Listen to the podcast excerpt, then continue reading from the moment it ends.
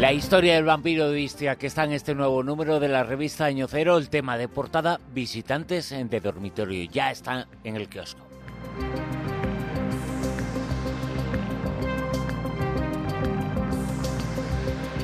La rosa de los vientos en onda cero. El callejón del escribano.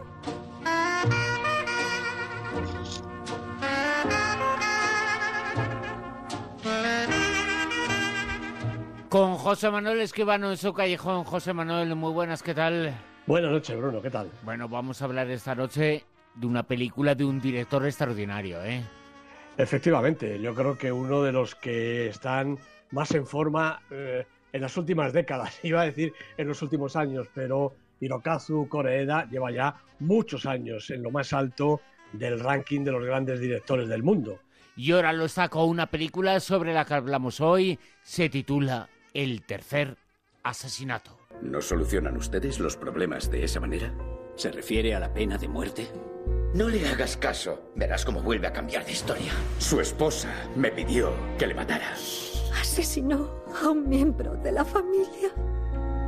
Una chica joven vino algunas veces. ¿Una chica? Sí, estaba coja. ¿No crees que deban condenarle a muerte? Aquí no hay nadie que diga la verdad. Nuestras vidas se deciden a pesar de nuestros deseos. ¡Es injusto! Iruzaku Koreda, la película El tercer asesinato, otra gran obra del director japonés José Manuel. Pues así es, eh, Hirokazu Koreda ha escrito y ha dirigido esta película y los protagonistas son Masaru Fukuyama, Koji Yakuso, Susu Hirose. Bueno, los amigos del programa, Bruno, yo creo que no hace falta presentarles a Coreeda, ¿no? Si acaso recordar que es el director de Nadie sabe, Steve Walking, Erdol, Milagro, Nuestra hermana pequeña, Después de la tormenta, grandes películas todas. El cine del maestro nipón habla de circunstancias y valores universales, la familia, la niñez, la paternidad y también de la pervivencia de los sentimientos y del ejercicio de la libertad. Y aunque dicen que en esta última película eh, ha dado un giro en su temática, yo creo que siguen presentes todas estas características y estos temas. Es verdad que en principio el escenario es diferente. El joven abogado Shigemori es llamado a defender a un hombre acusado de asesinato. Y hay poco que discutir porque la película abre precisamente con las imágenes del crimen. Y tampoco Misumi, el reo, se atreve a negar la evidencia. Es un personaje tortuoso, que parece desdecirse continuamente y que, caso curioso, ya fue condenado hace 30 años por otro crimen y el juez que lo mandó a la cárcel no es otro que el padre, ya jubilado, del abogado defensor actual, que basa todo su trabajo en tratar de demostrar que Misumi no robó, además de matarlo, a su víctima, porque es lo único que puede salvarlo de la condena a muerte. Eso y arguir que el, que el asesinato pues fue provocado y pagado por la mujer del muerto, como acabamos de escuchar en el tráiler. La cosa no es muy fácil de sostener, sobre todo cuando interviene la hija del matrimonio, una joven con un leve problema físico y otro mucho mayor en su conciencia. Entonces entran en juego todas las potenciales líneas del relato y la cámara atraviesa la realidad para penetrar en las conciencias y la verdad, las múltiples verdades, se difumina al ritmo pausado y minucioso de las imágenes de Coreeda. Las pesquisas de Shigemori, sus intentos de atrapar el pasado, las raíces del asesino fracasan, hasta que comprende que su camino es otro. Lo que tiene que hacer es ir al implacable tribunal, defender a su cliente y, si es posible, comprenderlo y rescatarlo de la injusticia y abrirse paso entre el volcán de sentimientos que rodean el caso. Volcán que arde bajo la mirada de la joven, consumida por la sin razón de la mentira y que se congela a través del cristal que separa a reo y abogado, que separa y que también une en un juego sutil de presencias que se confunden según la verdad, siempre fugitiva, trata de abrirse paso. Y al final es el propio espectador el que debe encontrar el veredicto quienes eh, te escuchan desde hace muchísimo tiempo y en este programa lo has eh, mostrado en alguna ocasión, estamos hablando de un director extraordinario, alguien que Yo no lo sé, estamos en la edición número 997 del Super 10, ahora vamos a escuchar la lista. Ha estado en muchas ocasiones y en muchas ocasiones en lo más alto. Coreda es uno de tus eh, directores eh, favoritos por eh, películas como las que has citado y esta. ¿Qué película recomendarías a la gente para que se enamore definitivamente? Si no lo está, si no lo está, está perdiendo una ocasión en su vida porque es fantástico, Coreda, ¿eh? Sí, pues mira, hay dos películas que yo creo que definen perfectamente el cine de Coreda y además son incluso quizá un poquito más asequibles que esta última, ¿no? Por un lado, nadie sabe, aquella película en la que unos niños cinco niños se quedan encerrados en su casa en ausencia total de la madre, y después Still Walking, esa especie de homenaje a, la memoria familiar en la que Coreda mm, llega desde luego a la cumbre, a una obra maestra sin duda y que fue hasta hace nada además récord de permanencia en el Super 10 como tú bien sabes. Y una película, bueno, es que todas se enamoran, pero es que los diálogos eh, me parecieron que rozaban la poesía más excelsa, Irdol, ¿no? Por supuesto, la historia de este, de este hombre enamorado de una muñeca, ¿verdad? Algo que Berlanga había hecho antes y qué diferencia de, de cine, Bruno. ¿Cómo es nuestro cine, el cine español, Berlanga y su muñeca mecánica y cómo es la sencillez, la poesía, la dulzura, esa, esa, lo que tú dices, ese tratamiento verbal, esos diálogos que en Erdol eh, se producen a lo largo de la película, la historia de este hombre y de su muñeca, de su, de su enamorada realmente. Es una película sensacional, Bruno. Y una película que demuestra, eh, esa película y otras, esperemos que también el tercer asesinato, que poco a poco Coreda ha salido del cine de autor a nivel eh, de público de taquillas, ¿eh? pero ha salido del cine de autor eh, para convertirse en uno de los grandes, ¿no? A nivel comercial también, ¿eh? Sí, sí, por supuesto que sí. Y además, eh, a partir de ahí, su carrera yo creo que ya es reconocida, hombre, nuestra hermana pequeña hace un par de años, creo, ¿no? Porque la verdad es que ahora, además, Coreda está entrando en un ritmo de casi una película al año, una cosa fabulosa, ¿no? Yo creo que con estas últimas películas, eh, Coreda ha entrado ya en, no sé si en el gran, gran, gran público, sus películas no son mainstream todavía, ¿verdad? Pero sí, desde luego, en un público ya no tan eh, minoritario y tan especializado. El cine de Hirokazu Coreda convence a todos los espectadores. Pues eh, vamos a ver qué es lo que convence a los espectadores, eh, porque esta noche vamos a hacer un repaso actual, un repaso a las taquillas. Unos datos, eh, José Manuel, que nos dicen lo siguiente, ¿qué es?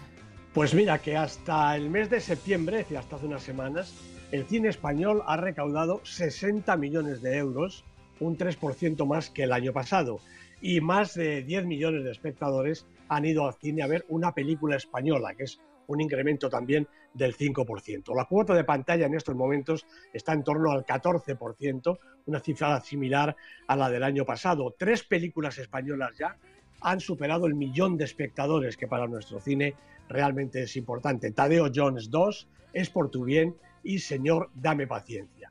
Y en cuanto al fin de semana pasado, estamos ya a finales de octubre, el mes que tradicionalmente eh, tiene más estrenos. Este año hemos rebasado los 40 estrenos en, los cuatro fines de semana de este mes. Este último fin de semana pasado, la taquilla ha quedado así. La primera ha sido Geostorm, que ha recaudado 846 1.732 mm, eh, euros exactamente en 292 pantallas. Geostorm está la segunda en Estados Unidos, pero ha recaudado 13,7 millones de dólares. Claro, eh, la comparación en cuanto al número de, espectadores siempre es dolorosa para nuestro país. En segundo lugar, aquí ha estado Annabelle Creation, la hemos visto en 315 pantallas y ha recaudado 824.000 euros largos. En tercer lugar, Tok Tok, la película española, nada menos que en 310 pantallas. Yo creo que esto quiere decir que el cine español tiene también ya su penetración en el mercado. 707.500 eh, euros con un acumulado ya de 3.800.000 y pico mil, realmente una recaudación importante. En cuarto lugar ha estado Blade Runner 2049 con 600.000 euros en el fin de semana, pero ya rebasando los 5.800.000 euros en el total. En Estados Unidos, Blade Runner ha hecho en el último fin de semana 7 millones largos de dólares y lleva 74 millones largos también recaudados eh, en el acumulado. Y en quinto lugar, en España, hemos tenido a Operación Cacahuete 2 con 395.000 euros y un acumulado de un millón y medio ya cerca de euros en, el total. La taquilla eh, yo creo que no está mal en estos momentos. Llega el otoño, llega el momento en que nos metemos un poquito más, si puede ser en el cine, a ver si en algún momento llueve y también el tiempo acompaña.